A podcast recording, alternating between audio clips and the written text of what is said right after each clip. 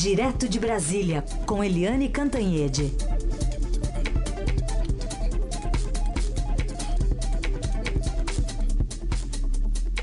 Eliane, bom dia. Bom dia, Raíssen, Carolina ouvintes. Bom dia, Eliane. Bom, vamos começar com quem vai despachar do Palácio do Planalto hoje, hein, Eliane? Olha, depois que a gente teve o impeachment da primeira presidente ou presidenta mulher, uh, é a Carmen Lúcia, né? A presidente do Supremo Tribunal Federal vai assumir hoje a presidência da República. Por quê? porque uh, o presidente Michel Temer está viajando para a cúpula das Américas, aliás, a qual o Donald Trump não vai. Ou seja, sem o Trump, a cúpula das Américas fica meio esmirradinha. E depois, o segundo na linha sucessória, que é o Rodrigo Maia, presidente da Câmara, ele é candidato à presidência da República eh, e não pode eh, assumir, porque senão ele ficaria é, incompatibilizado. E o terceiro na linha sucessória é o Eunice Oliveira, presidente do Senado, que também é candidato ao Senado, ao, uh, que é também candidato ao governo uh, do Ceará e, portanto, ele não pode uh, assumir a presidência, senão ele fica incompatibilizado. Então você tem o seguinte: você tem Rodrigo Maia e Eunice Oliveira viajando para fora do país para não assumir e, portanto, manter a desincompatibilização. Enquanto isso, a Carmen Lúcia assume pela primeira vez a presidência da República e eu falei esmirradinha a cúpula das Américas, mas a Carmen Lúcia também é esmirradinha. Eu, no outro dia, falei na televisão que ela era magrelinha e aí teve um monte de gente que disse que eu fui grosseira, que eu fui mal educada, falando que ela era magrelinha. Mas ela adorou, porque ela é efetivamente muito magrelinha mesmo. mas ela é forte. Ela é magrelinha, mas é uma mulher muito forte, tem demonstrado isso agora, para aguentar esse tranco lá no Supremo. É, como vai ser o dia dela? Ela já está no Supremo, no gabinete dela, pretende ir pelo protocolo, se despedir do presidente Michel Temer na base aérea, na hora que ele viajar, lá pelo fim da manhã. E a partir do meio-dia, ela pode também ir despachar no Palácio do Planalto protocolarmente. Não vai assinar nada, não vai fazer discurso nenhum, não vai assinar da, do, lá da, daquele, daquele coisinha de mármore lá em cima da rampa, não vai fazer nenhum é, tremelique na rotina do Palácio Planalto, ela vai ser bem sóbria, como é a Carmen Lúcia. Mas, de qualquer jeito, vale uma foto, né? Vale uma foto. Então tá aí. Por um dia, ministra Carmen Lúcia na presidência da República. Helena, a gente vai agora entrar naqueles assuntos mais tenebrosos, né? E até por sugestão de um ouvinte nosso aqui, é o Rodrigo. Hoje é sexta-feira 13, então para emoldurar os, os seus assuntos, vamos ouvir aqui ó, a trilha que ele sugeriu.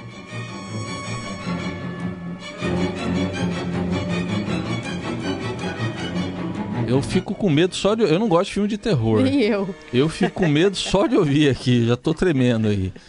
Então. Mas não tem jeito. Eu gostaria de ver a Eliane comentando uma comédia romântica, mas não será possível, porque o segundo comentário tem a ver com essa trilha. Negociações aí do PT com Temer, STF, todo mundo junto para acabar com esse mal. Sobe a trilha aí. Chamado prisão após condenação em segunda instância, hein, Eliane? Gente, eu fiquei com uma dúvida, Rodrigo. Eu fiquei com a seguinte dúvida: se você é um especialista em música ou se você é um especialista em política. ou se você é um especialista nas duas coisas. Calhou muito bem, né? Calhou muito bem, é isso mesmo. Nós estamos vivendo esses tempos aí é, pavorosos, né, de terror sem saber para onde que a gente está indo, aliás. E hoje a gente tem aí uma a melhor reportagem de toda a imprensa hoje é da Andresa Matais e do Ricardo Galhardo, Galhardo no nosso Estadão. É uma reportagem muito importante porque mostra os bastidores aí do pavor que os políticos têm uh, de, uh, de manter aí a prisão após a condenação em segunda instância, que já levou o ex-presidente Lula para a cadeia. Então, o que, que diz essa reportagem? Que duas figuras chaves do PT e do lulismo, particularmente, que são o Luiz Marinho, uh, que é presidente do PT em São Paulo e é pré-candidato do partido ao governo do Estado, e o Gilberto Carvalho, que é um braço direito do Lula e foi, assim, o homem forte, assim, o homem forte não, porque ele não era para fora, né? O homem ali é, que estava em todas as horas do lado do Lula no, nos oito anos de governo no Palácio Planalto, que é o Gilberto Carvalho. Os dois, é, eles vieram para Brasília, têm vindo, aliás, sempre a Brasília, praticamente toda semana. Eles tiveram uma reunião com dois ministros do Supremo, Gilmar Mendes e Alexandre de Moraes. Eles também, o Gilberto Carvalho também se encontrou com o Michel Temer e, por acaso ou não, o, nessa confusão de todo mundo se encontrando e todo mundo é, almoçando e tal, o Gilmar Mendes também almoçou com o Temer nesta semana. Ou seja, Temer é, almoça com o Gilmar Mendes. Depois se encontra com o Gilberto Carvalho. Depois o Gilmar se encontra com Gilberto Carvalho, Luiz Marinho e Alexandre de Moraes. Tudo isso para quê? Para tentar conter a sangria, né? Aquela história de conter a sangria que foi a frase criada, a expressão criada pelo Romero Jucá, líder do governo Temer e líder de todos os governos desde o Fernando Henrique. Então, é, o pavor é que a prisão de, em segunda instância mantenha o Lula preso e leve para a cadeia também aí uma fila de políticos, inclusive do PSDB, inclusive do MDB, do próprio Temer. Aliás, o próprio Temer, ao sair do governo e perder o foro privilegiado, entra nessa fila. Uhum. É, o foco disso tudo, gente, é o ministro Alexandre de Moraes, porque uhum. a Rosa Weber tem votado sistematica, é, sistematicamente, ela diz que é contra a prisão em segunda instância, mas vota sistematicamente os habeas, contra os habeas corpus, que alegam que foi prisão em segunda instância. Então, eles meio abandonaram a Rosa Weber. Esse é caso perdido. E agora atacam o Alexandre de Moraes, que é o novo ministro. Mas ele também tem votado a favor da prisão em segunda instância. Eliane, a gente tem aqui o presidente estadual do PT, Luiz Marinho, conversou com a gente agora há pouco e falou sobre esse encontro. Vamos ver um trechinho. Não é uma pressão, Lina, nós estamos ponderando, é um, é um diálogo de pessoas adultas, maduras, que cada um sabe o que quer, o que pensa, enfim. O ministro Alexandre Moraes é uma pessoa culta, não tem por que considerar isso como uma pressão. Aliás, foi uma conversa bastante agradável, não tem teve absolutamente nenhum, nenhum sentimento de pressão para lá e para cá. Na verdade, depois a gente conhece tanto tempo. Eu me relacionei com o ministro quando ele era secretário aqui em São Paulo, enfim, antes disso. Então, nós temos um canal aí para conversar e dialogar. E é o que nós estamos buscando fazer. É, e ainda, ele depois falou que também nessas conversas busca conselhos, busca uma visão dos ministros, do STF. Sei lá, viu, Eliane?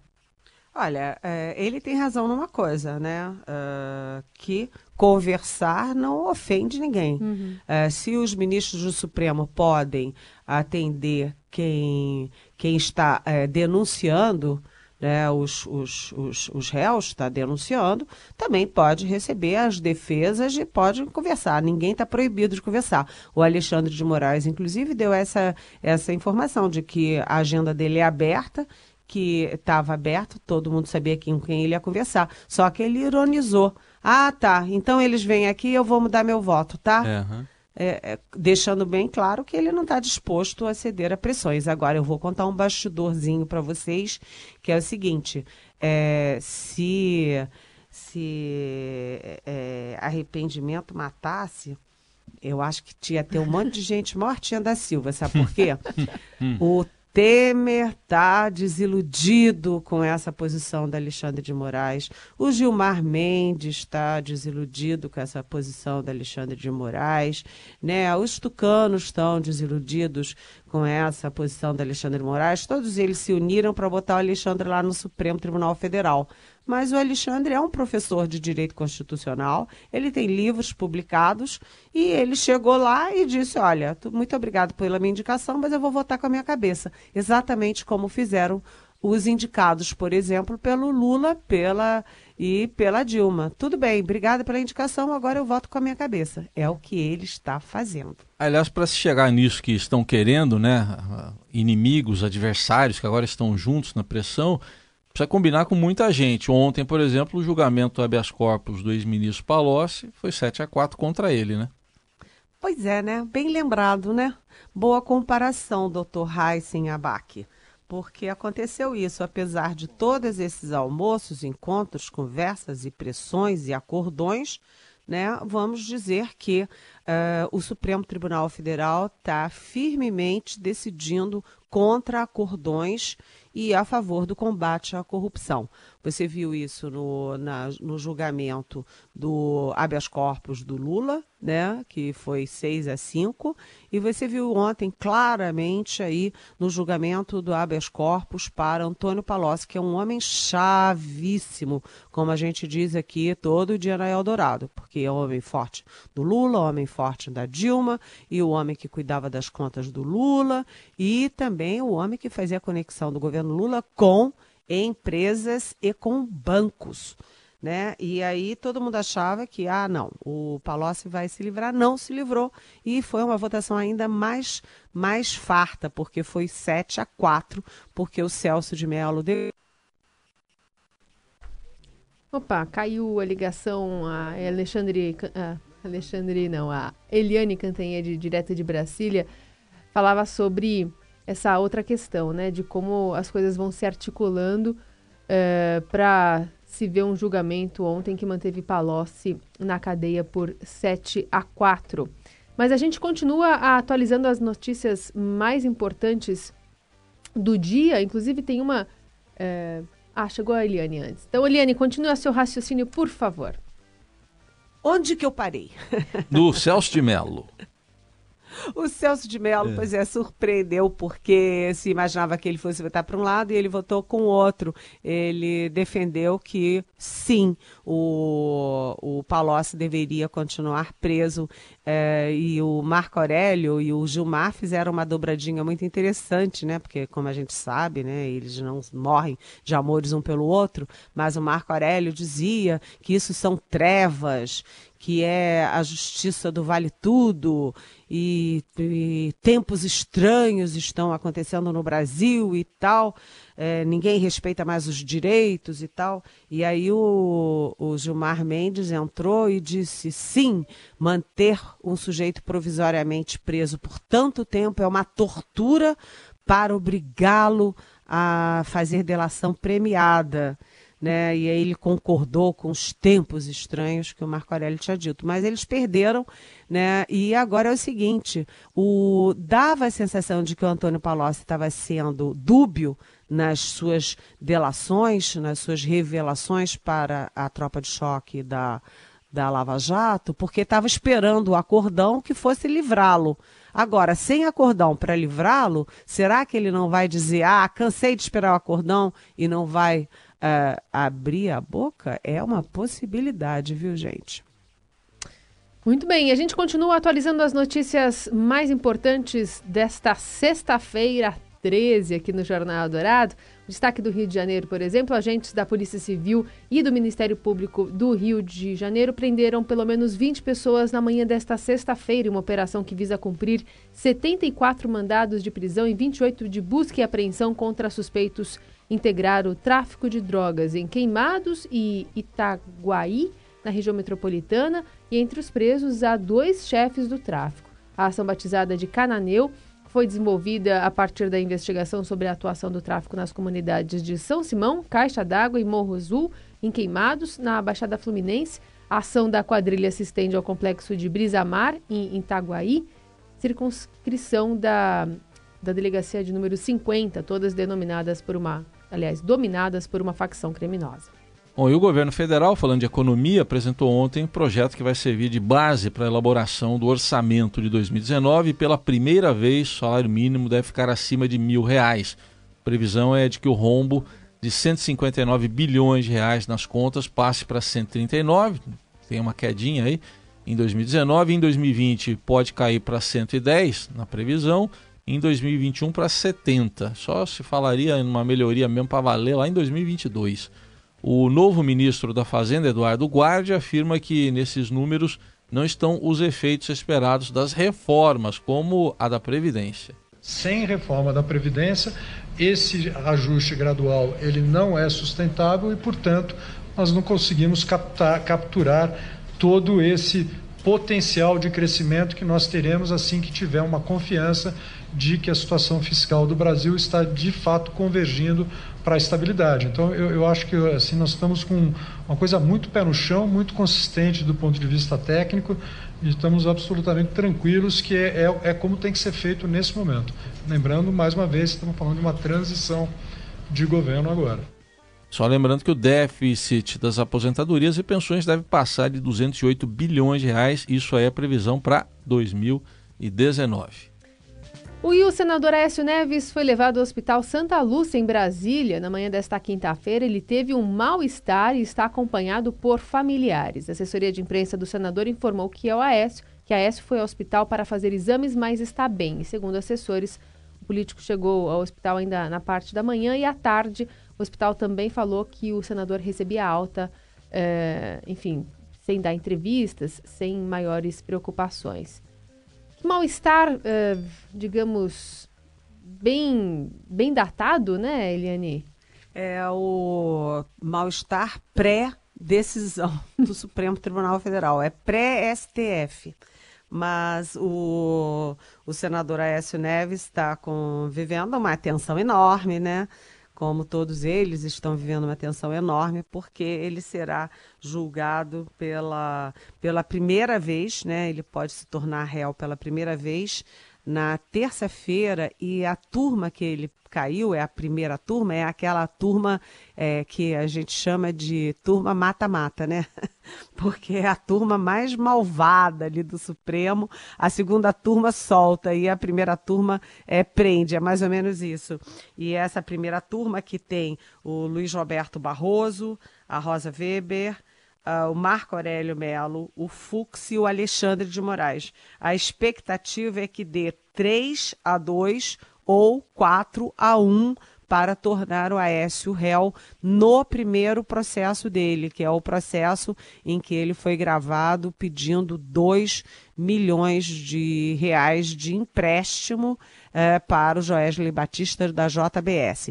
O, a, o Aécio se defende dizendo é, primeiro, que se ele tivesse roubado, ele não precisava nem vender apartamento, nem pedir dinheiro emprestado para pagar advogado, porque ele teria esse dinheiro. Segundo, que o que, hum, enfim, que há gravações da irmã dele, da Andréia Neves, mostrando que a tentativa deles era vender um apartamento, vender o apartamento da mãe em Copacabana, no Rio de Janeiro, e que a, a intenção era pagar depois esses 2 milhões quando vendesse apartamento. Que tem gravações dizendo isso. É, aliás, o site Antagonista já deu essa gravação. É, e ele diz também que que não houve aí dinheiro público envolvido, que era uma, um pedido de empréstimo para uma, uma, uma empresa privada, enfim, pessoa privada com pessoa privada, mas eu não sei se isso cola, não. O advogado dele é o Alberto Toron, que é um grande advogado, e, mas as, as expectativas aí para o Aécio Neves não são boas, porque, primeiro, tem a gravação, o nome dele, o dinheiro foi entregue. E, segundo, porque é, depois aí da prisão do Lula, é, há uma sensação na, na, própria sociedade de que tem que pegar o outro lado, né? Então, a Gleice Hoffmann, por exemplo, presidente do PT, ela está falando que usaram, que a justiça usou duas, dois pesos e duas medidas. Prendeu o Lula e botou o Alckmin como caixa dois. Só que vamos ser é, uh, apartidariamente, friamente, o processo do Lula, no caso do triplex, é que o Lula teria recebido vantagens diretas de empreiteiras. E no caso do Alckmin, o que tem, pelo menos publicamente até agora, é de que houve caixa 2 de campanha. Isso é crime eleitoral. Mas o Alckmin não está livre, não, porque se aparecer alguma evidência, alguma prova, algum indício de que não era só crime eleitoral, ele vai cair na Lava Jato, sim. Mas por enquanto ainda não. Eu não sei porque toda vez que eu ouço uma notícia como essa, ah, foi pedir dinheiro lá pro frigorífico, eu lembro de um açougue lá perto de casa que tinha assim a frase: fiado só amanhã. É, não sei porquê. É, lembro sempre. é, mas aqui em Brasília é assim. Aqui é. em Brasília não, né? É. No Brasil todo é assim. Fiado foi para ontem. Todo mundo tem pressa no fiado. É. Ô, Eliane, vamos, vamos aumentar essa lista de presidenciáveis? Tem mais um? Oba, é? oba. Aposto um. que você está se referindo ao Aldo Rebelo. É, pelo menos no time eu torço pro mesmo time que ele, viu? Palmeiras, nós dois. Ixi, derrotado, hein? É, fazer o derrotado. quê, né? Derrotado. Olha, aqui em casa todo mundo é corintiano. Toda vez que viu? eu faço uma entrevista com ele, ele pergunta se eu não vou falar do Palmeiras. E o assunto geralmente não é o Palmeiras, mas ele pede para falar. Você sabe ele que corneta Aldo... muito. O Aldo Rebelo é um figuraça, né? Ele, ele é um bom contador de casos, ele é alagoano. Ele, o pai dele trabalhava nas fazendas, lá nos, nas usinas da família Vilela em Alagoas. E ele é, saiu da, da senzala e virou um político importante. Foi ministro da Defesa, né? ele foi presidente da Câmara, ele foi muitos anos, décadas do PCdoB, mas se desencantou com isso, tentou o PSB, mas saiu do PSB quando o PSB embicou para a candidatura do Joaquim Barbosa, ex-presidente do Supremo. Então, Aldo Rebelo, anunciado agora como candidato do Solidariedade à presidência da República. Ou seja, a gente tem uma inflação de candidatos que continua crescendo todo dia um. É, é verdade. Apesar do, do, do presidente da Câmara, Rodrigo Maia, também já está sinalizando que vai sair do páreo, né? Bem, ele está sinalizando que vai sair do páreo antes de entrar. É, como a história do fiado. É. De véspera, antes de entrar, ele já estava dizendo: bem, eu entro, mas não entro tão entrando, entendeu? Exatamente. Só para não perder a piada, a Vânia de Godoy mandou uma mensagem aqui para a gente pelo WhatsApp, falando assim: o Aécio teve reumatismo. Oba!